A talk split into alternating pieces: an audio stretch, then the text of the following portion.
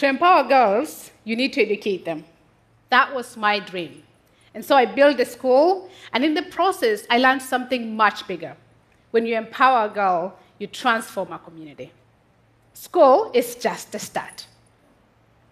I grew up in rural Kenya in a small village called Enoosaen. I was the first of eight children, and I spent my childhood helping my mother cook, clean, farm, and take care of my siblings. Like other Maasai girls, I was engaged from a very young age to be married. But as I reached puberty, I underwent through female genital mutilation, all known as FGM. This picture shows some of the tools that I used to perform FGM on girls. FGM was supposed to mark the end of my childhood and, by extension, my education.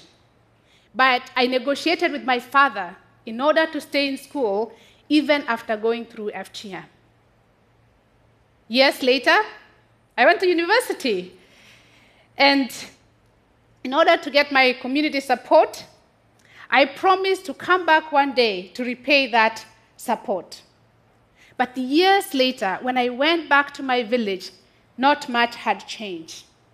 Girls were still going through FGM, still leaving school, still getting married to men older than their fathers, and still having children like te- when, when they're teenagers. I did not want to see any more girl go through that. That's when I knew what I needed to do to give back to my community.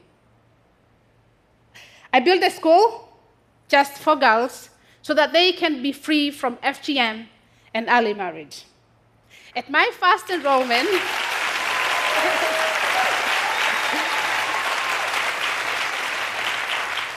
At my first enrollment, I had hoped for 10 girls. A hundred came.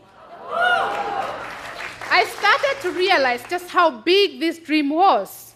And soon I learned that my school could be the foundation, but it wasn't going to be enough. So that first year, I enrolled these 30 girls. Some had been abused, others were orphans, and some came from families that were very traditional that never sent any girl to school. So school started. Though the girls seemed excited to be there, they, ha- they were having difficulty staying awake. What was going on? They had a teacher, they had books, there was a new classroom on the way, but they were determined to be there. But they had no energy. Then I realized they were hungry. So I quickly found a cook and food. Soon thereafter, I learned that a classroom was not enough. I needed a boarding school. Not only girls were tired and hungry from chores and long walks to school and back home, they were also not safe. It's a sad truth, but girls are often assaulted, raped, and even kidnapped on their way to school. So before a girl could learn math or history, she needed to feel safe. She needed to be rested and be well nourished. So let me tell you about some of my girls. This is Faith. Faith uh, comes from a very traditional family in the community. Her older sister had already been gone through FGM and already married. But Faith was so determined. She really loved learning. And she wanted to come to, school, to my school when she heard about it. So she asked her father, her mother, anyone to bring her to my school. They all refused. Faith did something very brave. She stole an egg from her mother's house, went to the market, sold the egg, and bought a single pencil. Then she walked five miles, clenching that pencil, trying to enroll. She arrived. She arrived tired and hungry, but determined. I listened to her story, and we enrolled her in my school. But getting into my school was the only just a start. Faith needed food, she needed medicine, she needed counseling, all which we provided. And she also met adults who were ready and believed in her. Supported by this community, Faith was ready to learn. This is Faith, six months of schooling. Now she's a happy sixth grader who dreams of becoming a pilot someday. And her family now supports her, and best of all, her younger sisters will follow in her footsteps.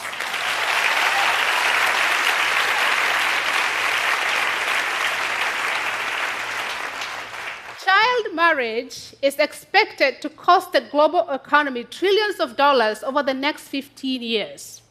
We can talk numbers, but in real lifetime, what child marriage will cost my village is the doctor, the teacher, the entrepreneur, and the true partner our men will need in the future.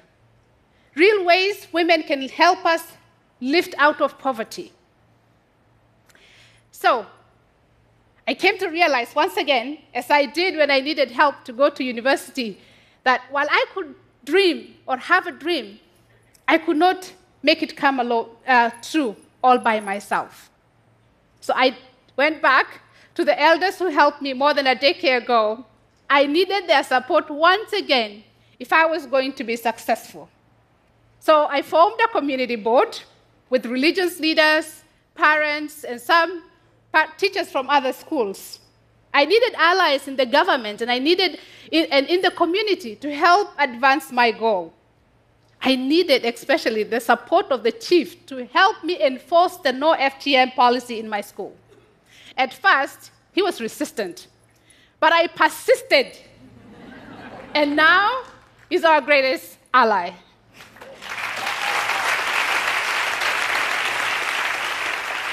I also needed the fathers. That brings me to Lynette. Lynette's father Momboshi did not believe in the education of girls. In fact, he himself never went to school. But Lynette's mother believed in Lynette and brought her to enroll in my school, and I knew she belonged with us. I just had to find a way to get Momboshi to believe in Lynette too. So I used the pretense of reviewing Lynette's grade to get Lynette, uh, Momboshi to come. He came and he started noticing his daughter being promising as a student. With each visit, he, he built a strong relationship with his daughter, noticing not just her grades, but also accepting her as someone with full potential. So when Lynette was accepted in one of the top national high school after eighth grade, Momboshi was bursting with pride and went around the village telling everyone how, you know, proud and smart as his daughter was. Can you imagine? He brought Lynette to the new school himself. It was the first time neither of them had ever been to Nairobi. Today, Lynette is studying at university in Australia.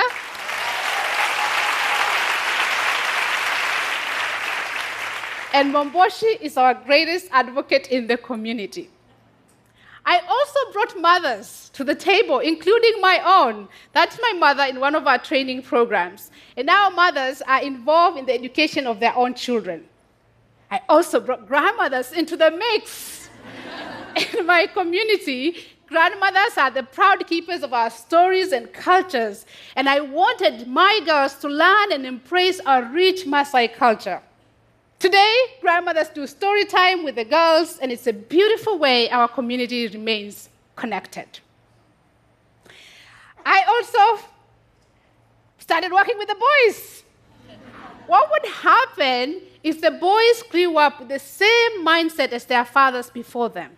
I'll tell you, not much will change. So I enlisted support of an organization called I Am Worth Defending, a group of young progressive leaders led by Alfred and George. Together, we created a training programs for boys and girls who could not attend my school, sharing vital information about gender equality, health, and human rights. Today, we have reached over 10,000 boys and girls and counting.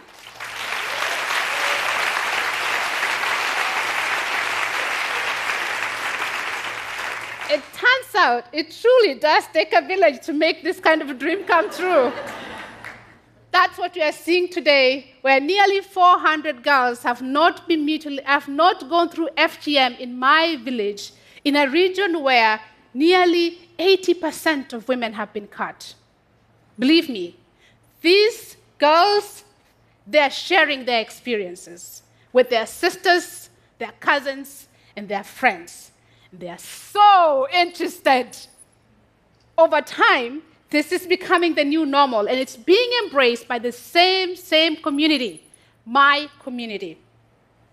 So, what does transform communities means to Kenya? President Obama visited Kenya in 2015 and he met with representatives from organizations trying to help co- improve communities. Guess what? He met Lynette.